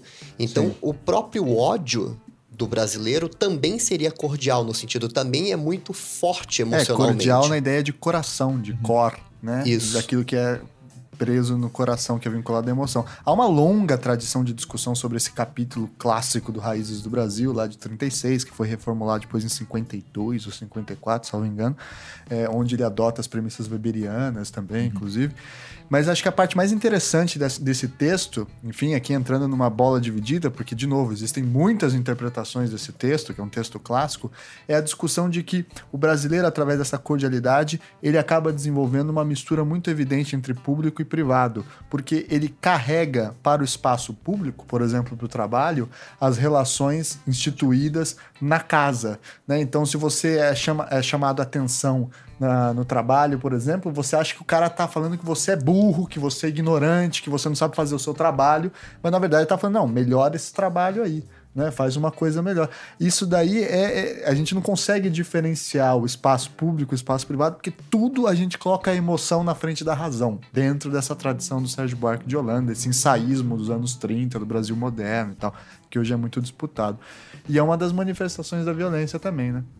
É, mesmo se você fizer esse paralelo, essa discussão né, do, da ausência de separação entre público e privado, porque eu estava falando agora há pouco do trânsito, é, você consegue identificar, talvez, ali, não a origem em si da violência, mas um elemento bastante distintivo, que é a ideia de que quando eu tô no meu carro, na rua, a rua é minha. Sim. Né? Não, o, cara, aí... o cara me cortou porque ele entrou na minha, minha frente. frente. Exatamente. É minha, mas esse minha é com um M tão maiúsculo, né? Que é uma coisa inacreditável, assim, né? Então você transporta para o espaço público a ideia de que o teu patrimônio, né? Aquilo que é teu, que é pessoal teu, está sendo violado e que você, por isso, tem direito a agir de uma forma violenta. E aqui a questão do trânsito eu acho bastante interessante. Tem um, um estudo que sai todo ano que fala sobre as mortes violentas no Brasil. Né? E aí, dentro de mortes violentas, ele pega mortes por homicídio, né? homicídio, latrocínio, crimes, enfim, acidentes de trânsito e suicídios. E é algo bastante interessante perceber como e a gente pode depois discutir a questão da mídia na perpetuação da violência, mas todo mundo tem muito mais medo de sofrer uma violência no sentido de um crime. Possivelmente morre de medo de eventualmente te matarem, de entrar na tua casa, ter né, um assalto tal. Ah, acontece que possivelmente, para boa parte dos ouvintes, para boa parte né, dos grupos sociais que compõem os tratos medianos da sociedade, a chance de você morrer, ou a chance de você conhecer alguém que morreu vítima de acidente, é maior Muito do que maior. De, Eu tenho várias de alguém que você conhece vítima dessa violência urbana que se coloca nos meios de comunicação. O curioso é que quando se fala em violência, poucos pensam no trânsito. Ou a, a violência pensa do... num 38 prateado na cabeça de Exatamente. alguém, né? Ou quando, mesmo quando se fala da violência do trânsito, o que o pessoal está pensando é o cara que bate boca, desce e briga com o cara do lado ele pode estar armado e te matar. Mas ninguém fala dos acidentes, ninguém fala das mortes que se dão pela estrutura de um sistema de transporte bastante precário encobre esse tipo de violência, naturaliza isso. Não, ela é acidental. Sabia que deveria acho, fazer um trabalho de antropologia, talvez uma coisa interessante no sentido de como há uma um, certa obcecação, eu espero que não seja minha, acho que vocês também vão concordar comigo, da relação violência-arma uhum. de fogo né? Como a gente pensa em violência, vem na hora na nossa cabeça, pelo menos na minha, um 38 prateado, né? Pronto para disparar, né? Ou como a gente conecta essas fontes imaginativas de uma forma muito rápida. E é isso mesmo, né, Flávio? É como a gente esquece a batida de carro, como a gente esquece o atropelamento, né? Assim, ah, ninguém esquece de nunca parou para pensar nisso, mas isso nunca vem na frente de um tiro. Nunca vem na frente de uma facada. Né? É uma coisa curiosa. É, é, que talvez quando se pense em violência, quando se fala em violência, e, e essa associação com. Lógico, precisa fazer um estudo mais profundo sobre isso, com as armas, é que a arma não tem outra finalidade, a não ser a violência. Para que, que serve um revólver a não ser para atirar. Quando você fala o carro, o carro ele tem outras finalidades, pode se envolver num acidente. Por isso que é até curioso, e aqui fazendo referência a um episódio recente, é, quando se discute esses atos terroristas, tal, os caras entraram com uma AK-47 e mataram geral lá no Bataclan, ou entraram numa cidade dos Estados Unidos, tal, sempre a discussão sobre as armas. E o problema é quando você pega aquele caso recente da França, que os caras pegaram um caminhão e passaram atropelando uma galera numa rua pedestre. E aí como é que você lida Aí com esse cenário? Porque eles falam, ah, tá, vamos restringir, restringir a venda de armas, a discussão interna dos Estados Unidos, né? É. Cada vez que tem um massacre nas escolas Vamos é isso. restringir agora a venda de caminhão? E aí? Né? Não dá, né? Então, aí você coloca essa violência num plano de discussão de uma complexidade que parece muito maior. É, eu tenho uma outra é, dúvida aqui, essa vai pro Baiano, que é um cara que estuda bastante essa matriz teórica, que é a ideia, a relação entre desigualdade social e violência. Há, inclusive, muito preconceito com relação a essa teoria hoje em dia na, na, na mídia, né? Ah, não, porque é bandido, então quer dizer que se é pobre, é, é, todo mundo é bandido e tal. O que gera, enfim, um monte de discussões. Esclarece pra gente, mano, qual que é a posição, mais ou menos, dessa ideia de que a violência tem origem numa desigualdade social. Existe é, realmente fundamento nisso? Quais são os limites dessa teoria? Até que ponto isso pode nos dar um diagnóstico? Até que ponto isso não dá diagnóstico? Enfim, quais são as características dessa teoria? Sempre que a gente está falando de relação entre desigualdade e violência, no final das contas, falar sobre isso já carrega uma série de pressupostos e preconceitos, que é exatamente o que a gente estava falando. A, a violência, como algo construído socialmente, carrega uma imagem, um paradigma. Por exemplo, nós pensamos na arma, não pensamos no carro. Ou seja, a representação da violência também é socialmente construída. Então, a representação da violência como sendo a violência envolvendo tráfico de drogas, morro, favela, tropa de elite, etc. Essa representação tradicional da violência vai acabar direcionando os nossos olhares seletivos para lá. O que não significa que em outros espaços que você está falando de economia muito bem, ou seja, pessoas muito ricas, em- se envolvendo em atos muito violentos. Formação latifundiária do Brasil é extremamente violenta. Mortes no campo, assassinatos. É, Mato odi- Grosso, por exemplo, com relação aos povos indígenas, o índice de assassinato lá é maior do que na guerra do Iraque. E isso Né? Não pensar, faz parte da nossa representação de violência. A gente não, não, não, não utiliza esse elemento para a construção de elementos de desigualdade social como causadores dessa violência. Porque não é para lá que a gente está olhando. A questão da seletividade é uma categoria muito cara para criminologia.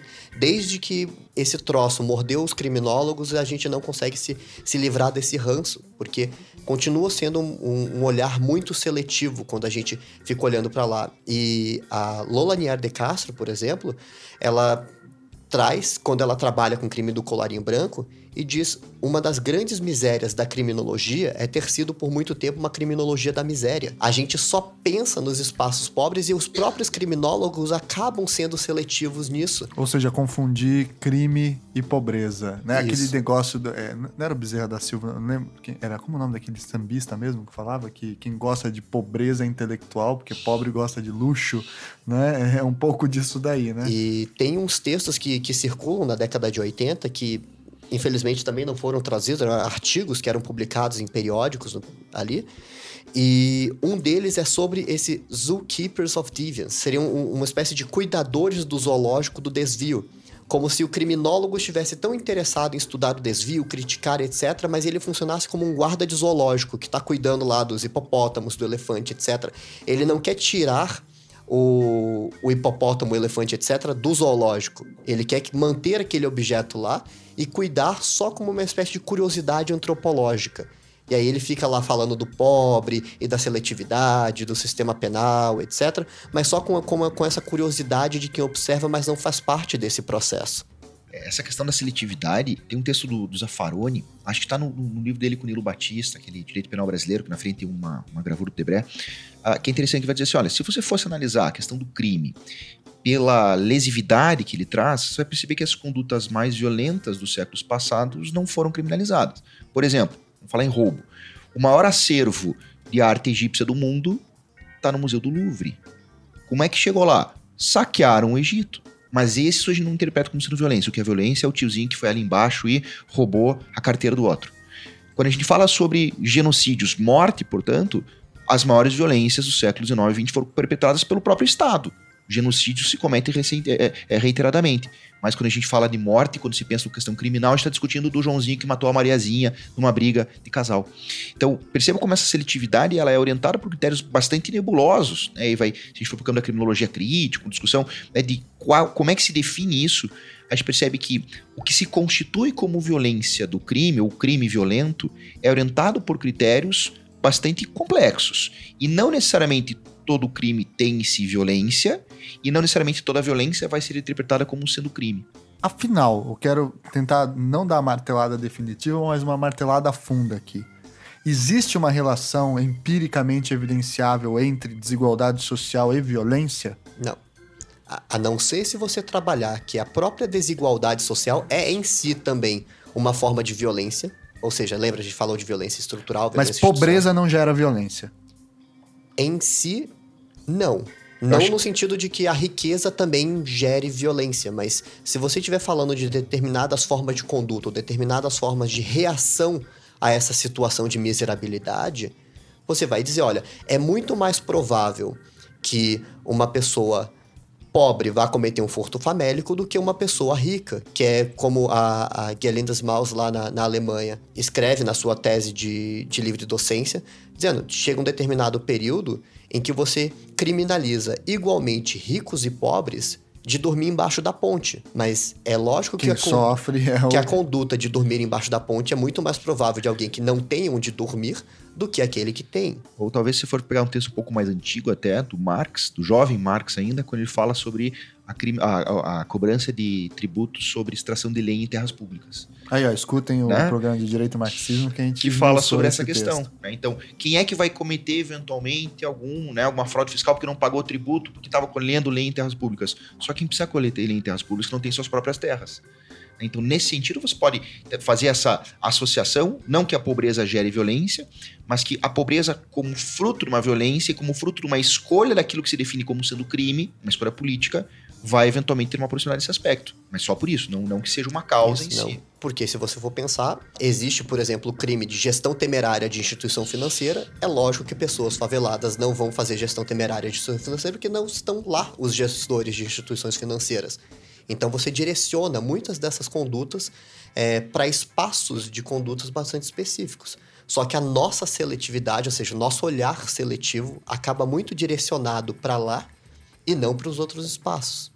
E a própria construção em si, né, do, do sujeito envolvido com o crime do criminoso. Quer dizer, você pega o pobre que comete furtos, está dizendo, é, é vagabundo, que não, né, não tinha condições de comprar aquilo e cometeu o furto. Aí você pega o. Me fugiu o nome dele agora, mas. Henry Sobel. O Henry Sobel, né, furtando gravata no free shop. Não, ele é doente, ele é cleptomaníaco, não é um criminoso, né? Porque ele, por quê? Porque ele tinha dinheiro para comprar.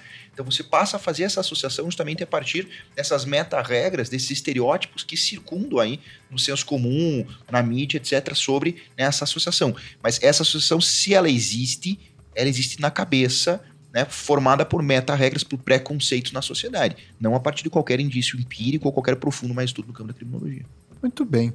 Acho que então a gente conseguiu explorar bem esse ponto. Para a gente encerrando o programa, talvez uma parte mais ensaística, assim, né? Aqui a gente vai, como bom e velho podcast, a gente vai dar uma cagada de regra agora. É, vamos falar um pouquinho o porquê que o brasileiro esconde a violência.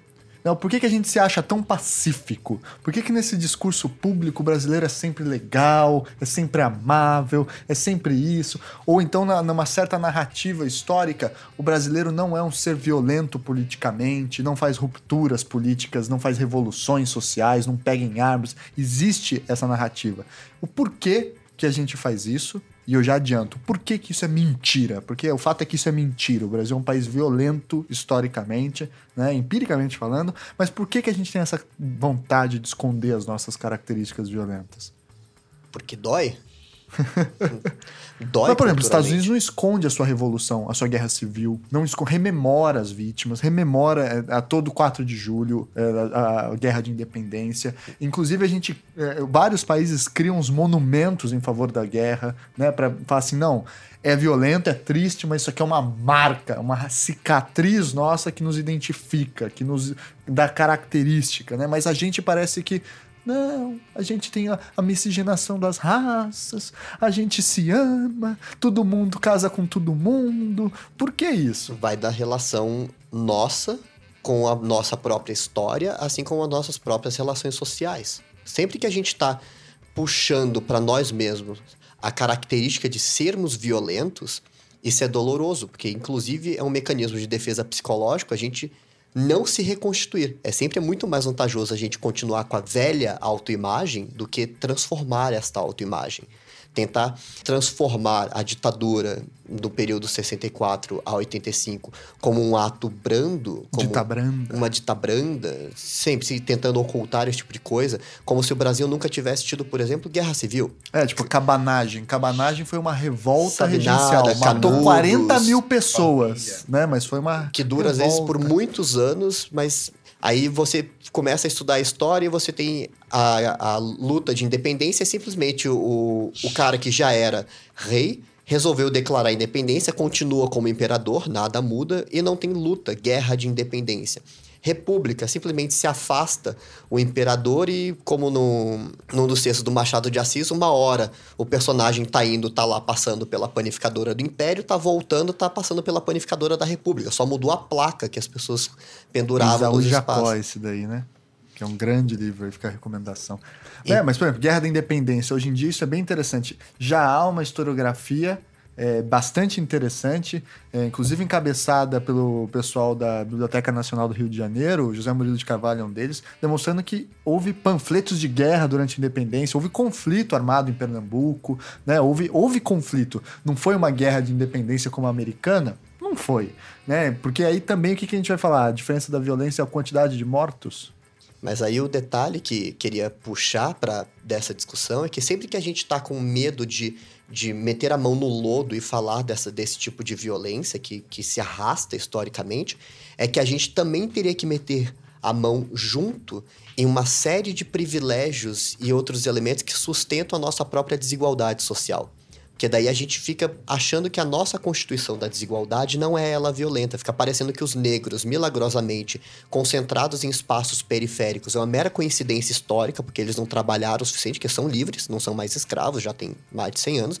Então é uma mera coincidência histórica. A concentração de terras também histórica no nosso país é uma mera coincidência que não tem um processo violento nesse tipo de Ou formação. foi legítimo, né? Houve um esforço, um desbravamento, um empreendedorismo, né, em busca disso. E que, se, por exemplo, tem gente com fazendas do tamanho do estado do Pernambuco, é porque, enfim, houve um, um- uma vontade ali, um desejo de conseguir um sucesso né, econômico. É, eu, eu acho que essa, essa questão que você colocou, Thiago, da, né, a forma como nós não nos vemos violentos brasileiros, em que pese sejamos bastante violentos, e talvez agora as redes sociais mostrem isso de uma forma mais evidente, vem da própria formação do pensamento nosso. Por exemplo, um monte de aluno vem me perguntar assim: ah, professor, mas é incrível como aumentou a violência nos últimos anos, como né, nossa está cada vez mais violento. Eu falo assim, qual critério você está utilizando? Gente, é muito difícil mapear, identificar a violência. A cifra oculta aqui é um troço né, gritante. Não dá para identificar exatamente, até porque boa parte dessa violência é uma violência bastante escondida, bastante despersonalizada. Então, o que a gente pode perceber é que há mais intensamente uma divulgação dos atos violentos. Quando você pega a mídia, né? Mas há uma diferença entre o que acontece e o que é noticiado. Então, o que a gente tem efetivamente é um muito mais amplo noticiamento, uma muito maior divulgação dos atos de violência em si.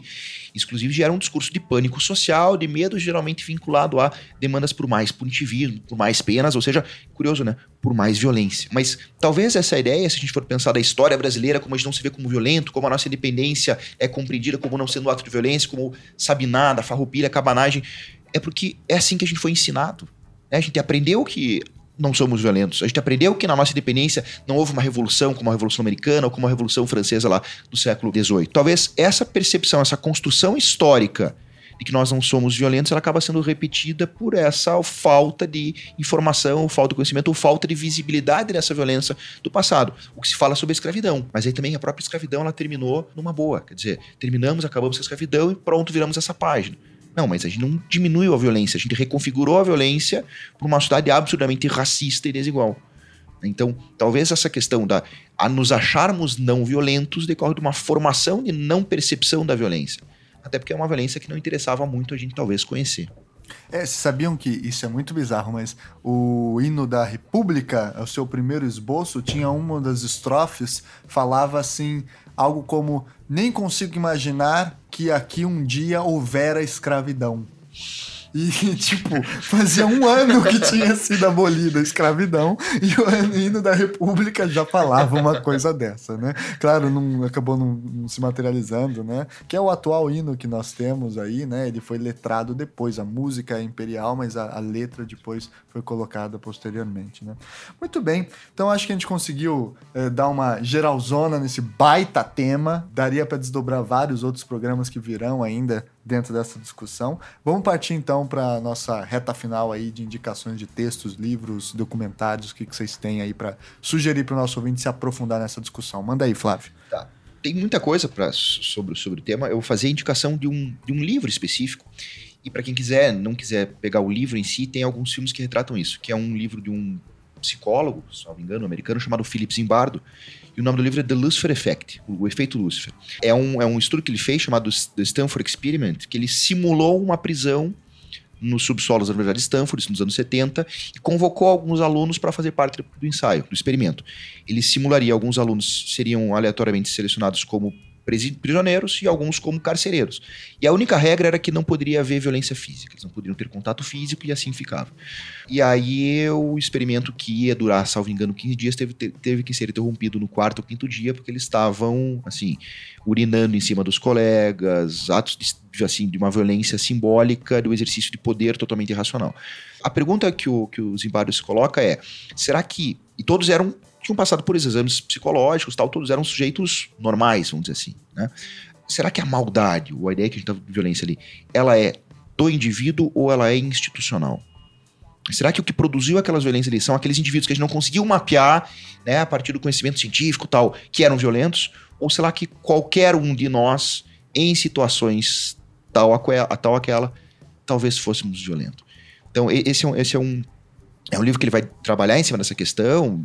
Tem vários artigos ele publicado nesse sentido, mas é um livro, acho, bem interessante para se pensar essa questão da violência institucional, da violência que se produz e que nós naturalizamos. E é interessante que há um discurso político, muitas vezes, nesse sentido, né? Quer dizer, você pega lá, tem um carcereiro que torturou um preso, o que, que a gente diz? Ah, é porque esse carcereiro é um cara sanguinário. Ele é a maçã podre do fruto da cesta. Vamos tirá-lo e colocar outro lugar e resolver o problema. Não, o que produz a violência ali não é o sujeito, ela não está no sujeito. A violência ali se condiciona pelo contexto em que ela está inserida. Necessariamente, essa é uma instituição violenta. A instituição uhum. em si é violenta. Olha só. Então, esse, esse livro vale a pena. E eu queria, para encerrar aqui a minha, minha participação, Tiago, só ler uma frase do, do Brecht, é um Ó, vai marxizar tal. a parada agora, hein? Não, não. tô brincando. Que, é, que, que eu acho uma ideia genial e, e, até aqui me parece que é muito mais Nietzscheano, né? Se a gente for trabalhar a questão de perspectiva, né? É. A, a, a, frase do Brecht é o seguinte: do rio que tudo arrasta se diz que é violento mas ninguém diz violenta as margens que comprimem. É, eu acho uma frase genial, porque a gente tem uma tendência a sempre ver a violência de um lado só. Sim. Né, e não percebe que a violência é insta em vários âmbitos. Ótimo. Muito obrigado, Flávio. Muito obrigado. Baiano, manda abraço. Olha, já que a gente está nesse clima Stanford, eu me recordei aqui de um, de um livro de um cara chamado Stanley Milgram, que chama Obediência à Autoridade. E ele o, ele é citado, por exemplo, pelo, pelo Bauman, quando ele está falando do modernidade holocausto. Ele vai fundamentar algumas interpretações também do, do Agamben sobre a questão do campo de concentração, porque o, o Milgram, ele meio que dá coloca a semente da discórdia ali sobre a interpretação da violência nazista. Porque a, as primeiras interpretações que se formaram era mais ou menos o seguinte: os nazistas eles não eram iguais ao resto da Europa. Alguma coisa aberrante aconteceu na Alemanha que eles chegaram àqueles atos tão atrozes de violência, o holocausto, etc.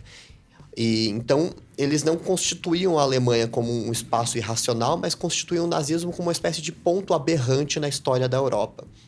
E aí esse Stanley Milgram ele faz um, um experimento e publica depois o resultado nesse livro, exatamente sobre a nossa capacidade de obedecer a determinadas ordens institucionais e que leva pessoas, aspas, normais, a cometer os atos de violência mais brutais que você imagina, só que ela não se identifica como uma, alguém que perpetra essa violência.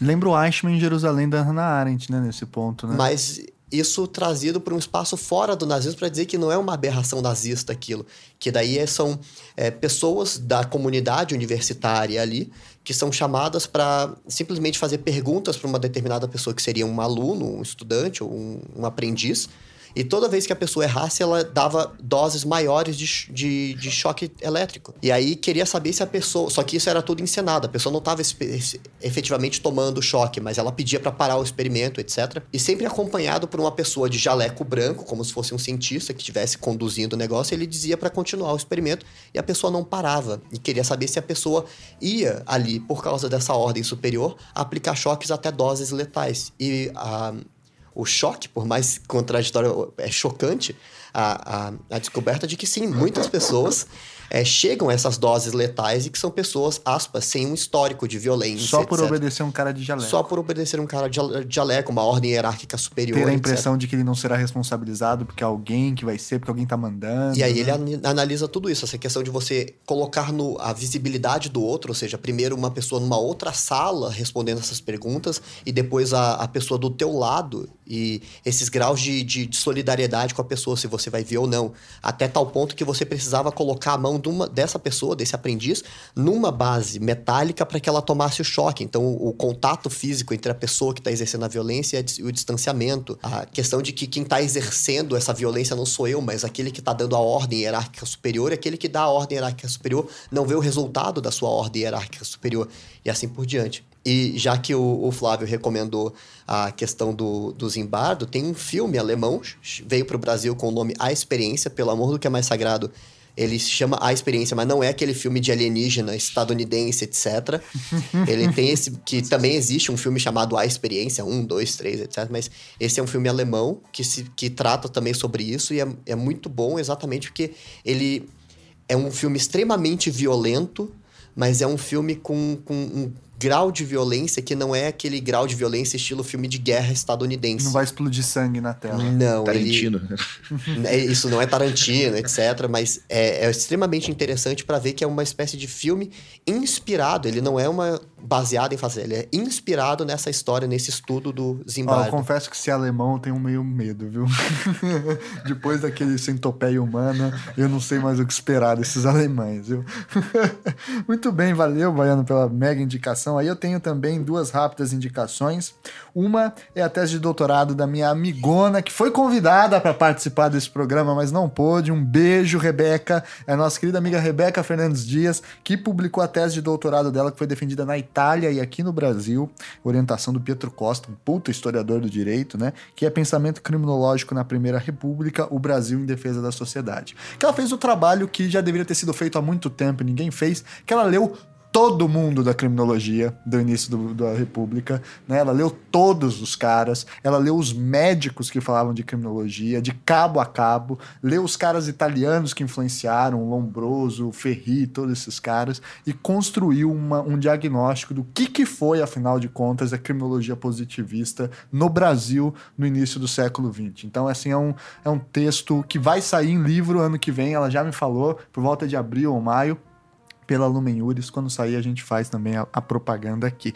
E além da tese dela, há um livro que para mim é um dos livros mais importantes para minha formação pessoal, assim, que mudou muito o jeito de eu pensar as ciências humanas como um todo, que é o Arqueologia da Violência do Pierre Clastres, esse grande antropólogo francês dos anos 60, que é uma coletânea de ensaios. Um dos artigos chama Arqueologia da Violência e trata da questão da guerra nas sociedades primitivas, que primitivas não no sentido pejorativo, a não ser contra nós mesmos, talvez, né? Que é a, a, a, ideia de como que funciona a ideia de violência, de conflito de guerra nas sociedades indígenas que o, o, o Clastres é, morou com eles, né, e fez etnografias incríveis. Além de um outro artigo sobre o etnocídio, onde ele lança a mão desse conceito, que é um baita artigo também. E o livro ainda é premiado com um pós-fácil de mais de 50 páginas do Eduardo Viveiros de Castro, que é uma puta joia também de interpretação do impacto do Pierre Clastres nesse pensamento antropológico. Então é isso, pessoal. Muito obrigado novamente, Flávio. Muito obrigado novamente, Baiano. Felipe Mota, às vezes só te chamo de Baiano, o povo nem sabe teu nome, né? É o Felipe Mota. Muito Estamos obrigado, aí. viu? Muito obrigado, gente. Então, até a próxima semana com mais um Salve Melhor Juiz. Vamos dar aquele tchau coletivo. Um, dois, três e tchau, tchau, tchau. tchau. Valeu. Valeu.